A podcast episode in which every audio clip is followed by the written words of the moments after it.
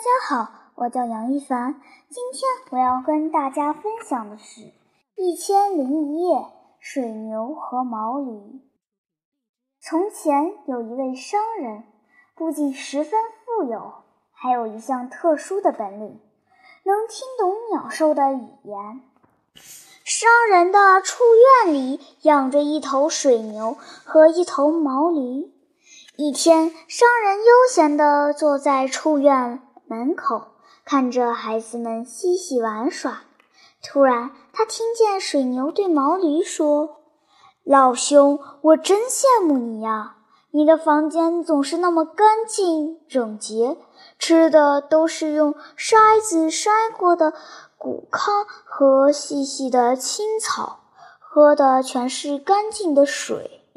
而我呢？”天天在脖子上架着犁，早出晚归，超负荷的劳作。每天收工时，累得脖子酸痛，四腿打颤，眼皮都抬不起来了。更令我伤心的是，到了晚上，我还要被关在脏兮兮的牛圈里，吃着全是掺杂着泥土和大豆的麦秆。睡在潮湿阴冷的地上，而且你比我自由多了。平时主人除了骑着你到集市上去转转之外，剩下的时间你便可以悠闲地待在干净的屋子里享清福。经常是我工作时你休息，我饥肠辘辘时你却吃得饱饱的，这真是太不公平了。听完水牛的牢骚，毛驴说：“你活着的时候要早出晚归的给主人干活，吃不好睡不好不说，还会不时遭到主人的训斥和鞭打。以后你死了，还要把皮肉贡献给人类享用。哎，你的不幸完全是因为自己脑子笨，心眼少。”毛驴顿了一下，继续说道。不过你也不用沮丧，我给你出个主意。你听着，下次他们再喂你肮脏的食物时，你便用前蹄着地，后蹄前蹭，拱起牛角，摆出一副要打架的姿势，高声吼叫。等他们喂你精细饲料时，你再狼吞虎咽。假如他们把你赶到田里干活，你就躺倒在地不起来。假如他们拿鞭子抽你，你就站起来再倒下去。朋友，照我说的做，不不出三天，你就不用再受劳作之苦了。听完毛驴的话，水牛毛腮顿开，十分感激地说：“老弟，你说的太对了，简直就是我的救命恩人呐！”听了毛驴的忠告，第二天。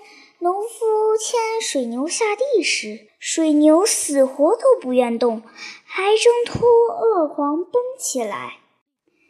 农夫费了半天劲儿，终于赶上了水牛，狠狠地抽了它一顿后，水牛才极其不情愿地下了地。他下了地却不干活，懒散地站了一会儿，便倒在地上。晚上回到家。水牛开始绝食，农夫把大豆放在他面前，他嗅了嗅，便走开了。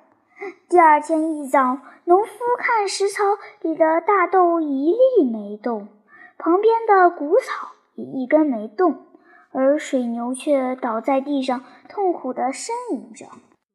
农夫动了恻隐之心，走到水牛面前，蹲下来抚摸着它，怜惜地说。原来你生病了呀，难怪昨天不愿犁地。随后，农夫便把水牛的事忠告了商人。商人因为听到了水牛和毛驴之间的对话，便说道：“既然水牛病了，就给那头懒驴套上轭，套上耙犁，让它去地里干活吧。”在地里辛苦劳作了一天，累得精疲力尽，两肋酸痛，腿伸不直，脖子也被饿磨出了泡。